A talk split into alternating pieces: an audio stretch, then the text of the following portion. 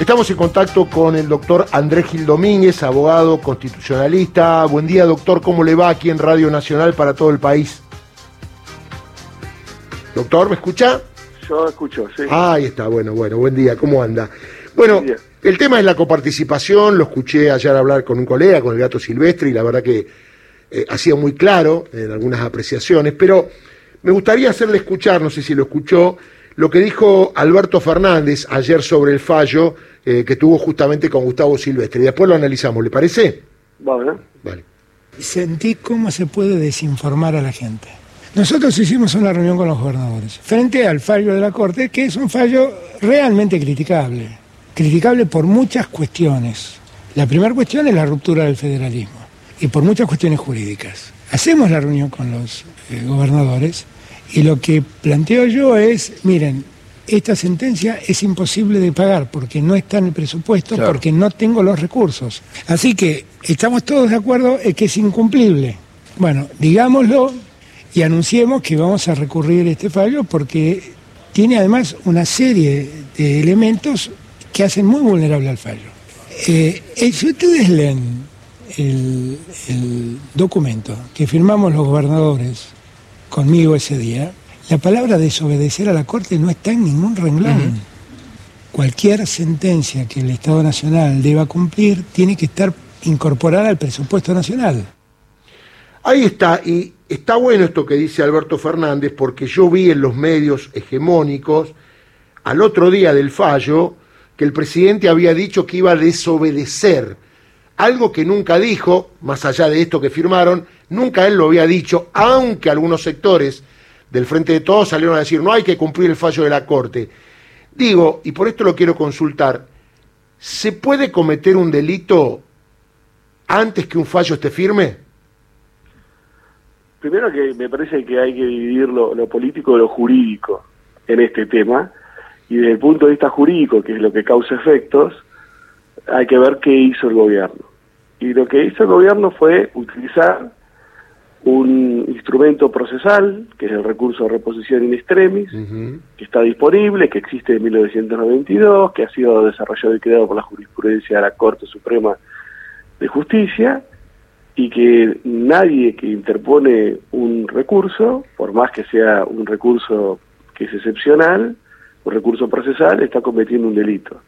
Entonces, me parece que la evaluación que uno tiene que hacer con de esta causa es desde el punto de vista jurídico que ante una decisión cautelar de la Corte Suprema de Justicia, el gobierno interpuso un recurso, recusó a los jueces y propuso una forma de, de cumplimiento de la medida cautelar conforme a las posibilidades que el gobierno cree que tiene y que esto se le va a dar traslado al gobierno de la Ciudad de Buenos Aires y pueda resolver la Corte Suprema de Justicia, como sucede en un montón de otras causas que se generan entre particulares y el Estado y entre particulares entre sí. Esto que ha sucedido no es ninguna anomalía, ninguna anormalidad, porque hasta, es más, el régimen de medidas cautelares permite solicitar la sustitución una medida cautelar. Cuando uno han dictado una determinada medida cautelar, uno puede pedir que se sustituya esa medida cautelar, porque la medida cautelar no es una sentencia de fondo, no define la cuestión de que la cuestión que se está debatiendo, sino se intenta se intenta resguardar ciertas cuestiones para que la sentencia después no sea de cumplimiento imposible en caso de que a una de las partes se le dé la razón.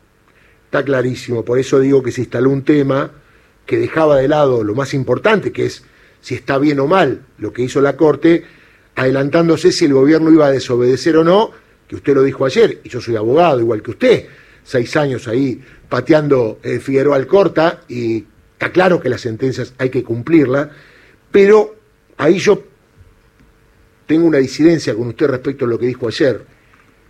Está claro que la Corte es el máximo tribunal y hay que obedecer todo lo que hace. Ahora, ¿Qué se hace cuando la Corte, a mi juicio, pierde el rumbo jurídico y ya está jugando un partido político? Bueno, cuando pierde el rumbo jurídico y está jugando un partido político y si eventualmente esto así se considera, está primero todos los mecanismos procesales, después está el juicio político. la respuesta es institucional, porque cuando eventualmente si una corte, esta, cualquier otra, pierde el rumbo jurídico y está enmarcado solamente en un camino político, está mal desempeño. Y la respuesta que da a esto la, la Constitución es el juicio político.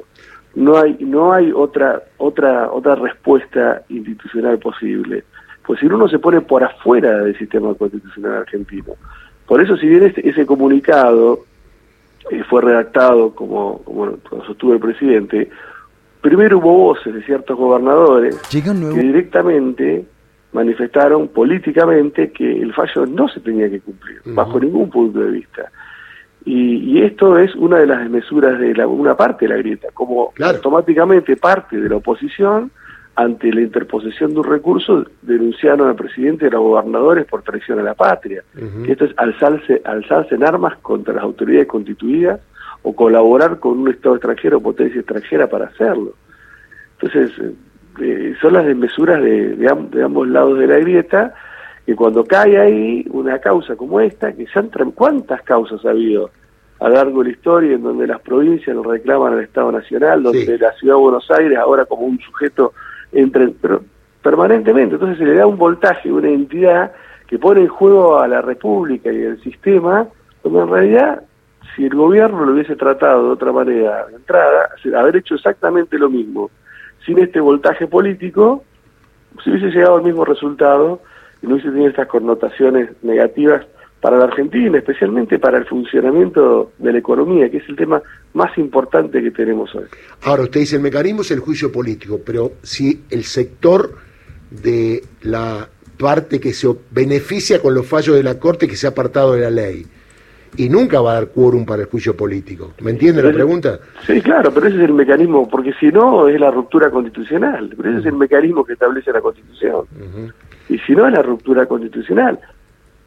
Ahora, no, no, corremos riesgo con esto, doctor, no corremos riesgo, no sé si habrá pasado en alguna parte del mundo, de que haya un gobierno de los jueces. Pero que el gobierno de los jueces nunca ha existido. El gobierno de los jueces nunca ha existido porque, primero que, que siempre es, posible... Porque sabe que algunos miembros de la Corte tienen apetencias políticas, ¿no? Sí, está claro eso. no, eso, eso lo desconozco. Realmente lo, lo desconozco porque de todos los presidentes de la Corte, muchos presidentes de la Corte siempre dijeron que tenía pertenencias políticas. Se dijo de Petraki en su momento, se dijo de Lorenzetti, se dice Rosati ahora. No, Lorenzetti lo dijo que en algún momento le gustaría dedicarse a la política. No, no lo dijo él, lo, hicieron algunos, algunas personas que supuestamente eran cercanas a él, cuando dijeron que podría ser un buen candidato a... Como se lo hicieron decir en todo caso, o transmitir. Lo, dijo Fight en su momento en una... Pero él nunca lo expresó. Pero pero el gobierno de, los jueces eh, no existe porque los, los, jueces resuelven aquello que, llega a su conocimiento y el Congreso siempre puede sancionar una nueva ley y el Ejecutivo puede sacar un nuevo decreto. Eh, bueno, pero, pero, ahí lo paro. Y si el Congreso saca una nueva ley y la Corte dice que esa ley no va y vuelve para atrás con el Consejo de la Magistratura, y si el presidente saca un decreto de necesidad de urgencia y la Corte siempre le dice al mismo color que es inconstitucional y no actúa en consecuencia, estamos preocupados. esto lo digo como hombre de derecho, ¿eh? no lo digo como... Pero es que yo también como hombre de derecho puedo tener, porque yo he tenido lecturas críticas de muchas sentencias de la Corte, pero más allá de eso, es que si uno se pone como hombre de derecho por fuera de lo que la Constitución establece, por más que... Es que duele como hombre de derecho, Doc. Es que ¿Mm? duele como hombre de derecho. Como hombre de derecho que entiende... Usted ha leído los fallos de la Corte, yo también son muy pobres jurídicamente, esta es mi opinión, muy pobres jurídicamente, y además siempre tiene un sesgo, el tema de habilitar en su momento que en la capital federal los pibes vayan al colegio, eh, siempre tiene un sesgo de jugar a favor de alguien, y esto es preocupante para mí, ¿no? Vamos a suponer que, esto es así, pero eh, uno lo que no puede hacer es, frente a una supuesta conducta de la Corte en este sentido, ponerse por fuera de la Constitución. No, no, eso está claro. Y, pero lo que ese fue el problema de esta semana, que algunas, algunas respuestas del gobierno fueron ponerse por fuera de la Constitución, porque para eso hay que hacer una revolución, derrocar esta Constitución.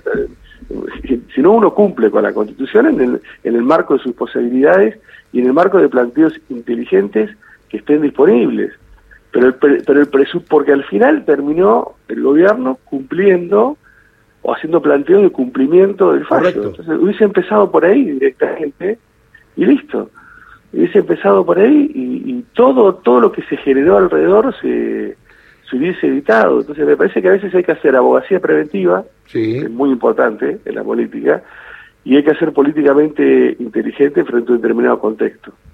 Si uno, si uno sabe eh, si uno sabe que en un, o, cree que en un partido un árbitro no es del todo imparcial, tiene que jugar mucho mejor de lo que jugaría con un árbitro.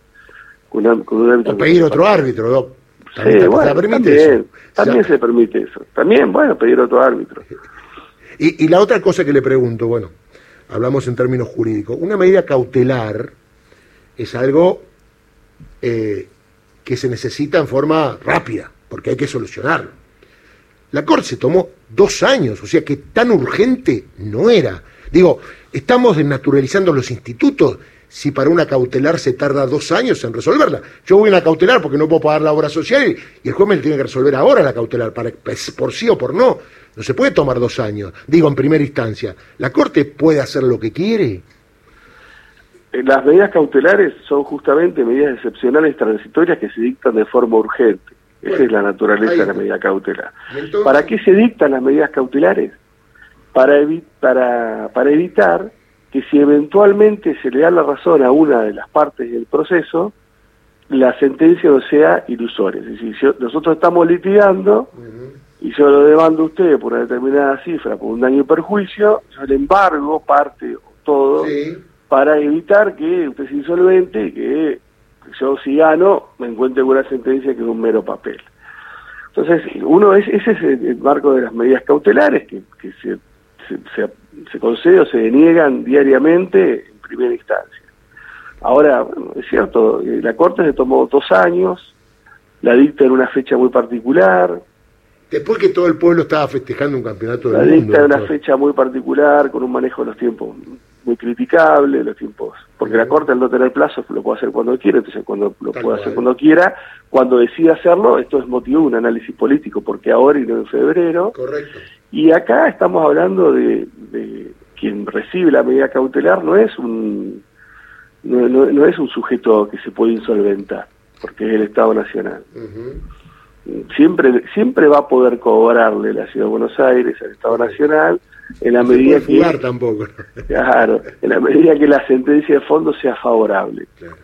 Entonces eh, pero bueno. Ahora con ese eh, voltaje político que usted dijo también colaboran eh, medios hegemónicos no porque este no es un tema que si bien le debe ocupar a la mayoría de la población se instala en las charlas de café. Estamos de acuerdo con eso no Sí, pero a ver, yo, yo tengo un, respeto enorme por la libertad de expresión y derecho a información y creo que cada medio puede titular y decir lo que, lo que quiera y que va en su responsabilidad editorial.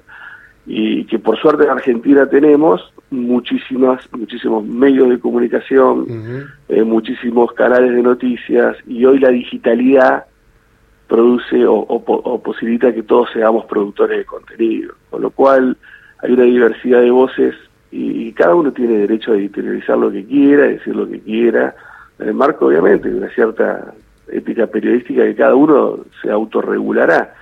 Y, el, problema acá también es que la Corte Suprema no tiene plazos. el, funcionamiento sistémico de la Corte Suprema no importa quién esté en la Corte. Sí, es anárquico para mí desde siempre. Estamos de desde siempre, y bueno, ah. pero tampoco tampoco este gobierno, a pesar de que un consejo consultivo elaboró un informe de mil páginas, en donde una de las propuestas era, era un, proyecto de ley orgánica que modificara todo el funcionamiento de la Corte Suprema, pero la Corte está funcionando con leyes del siglo XIX, con decretos de leyes de dictaduras pasadas, con acordadas, con, con leyes de principio del siglo XX, así está funcionando orgánicamente la Corte, pero sin embargo no hubo ningún tipo de, de propuesta de, debatir esto, o a, a ver, ¿a quién, alguien, quién podría decir que se quiere basar la Corte Suprema de Justicia si uno dice la Corte tiene que tener plazos.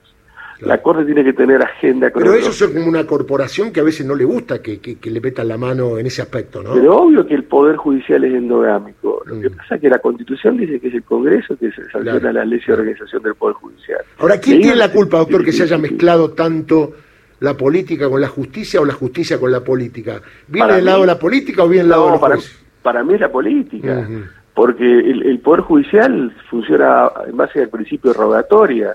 conocen lo que les llevan a conocimiento. Correcto. Y la política vive judicializando aquello que no logran, por canales institucionales medianamente adultos, ponerse de acuerdo, porque esta causa se tendrían que poner de acuerdo. El gobierno está en 2.23 y el, de la Ciudad de Buenos Aires quiere 3,5. Claro, Después te que poner de acuerdo. Y, la última que le iba a preguntar, pues yo me crié, eh, usted debe tener, lo hago más joven que yo, pero más o menos. Eh, yo tengo 62, usted debe tener 50 y pico. O 54. Ahí está. Eh, yo me crié taxativamente en esos años que estudié, con que había políticas, había cuestiones políticas no judiciables. Y que la Corte en realidad, cuando era una cuestión de la política, tenía que correrse. ¿Esto cambió? ¿Esa jurisprudencia cambió? Sí, cambió. Y cambió, ah. entre, otras cosas, por el impulso de quien fue mi maestro y padre de la vida, que fue Germán Vidar Campos, que fue, y que todos sus discípulos lo abonamos. Y yo lo he estudiado también. Que no puede haber cuestiones políticas no justiciables, lo que no quiere decir que todo sea inconstitucional, que son dos cosas distintas.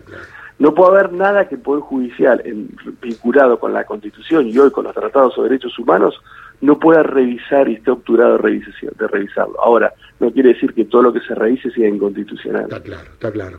Doc, ha sido una muy linda charla ¿eh? entre dos eh, abogados que tratamos de bajar línea para que la gente entienda qué es el derecho. Así que le mando un abrazo grande. ¿eh? Un gran abrazo, feliz 2023 y no nos olvidemos en la tierra los campeones del mundo. Obviamente, doctor, usted es campeón del mundo, como todos nosotros, y lo va a hacer por cuatro años. Y, a lo mejor vamos por la cuarta, ¿quién le dice? ¿no? Le mando un abrazo. Hay que, empezar a, hacer con la cuarta, obviamente. Totalmente. Un abrazo. Le mando un abrazo, ha sido un gusto, doctor. ¿eh?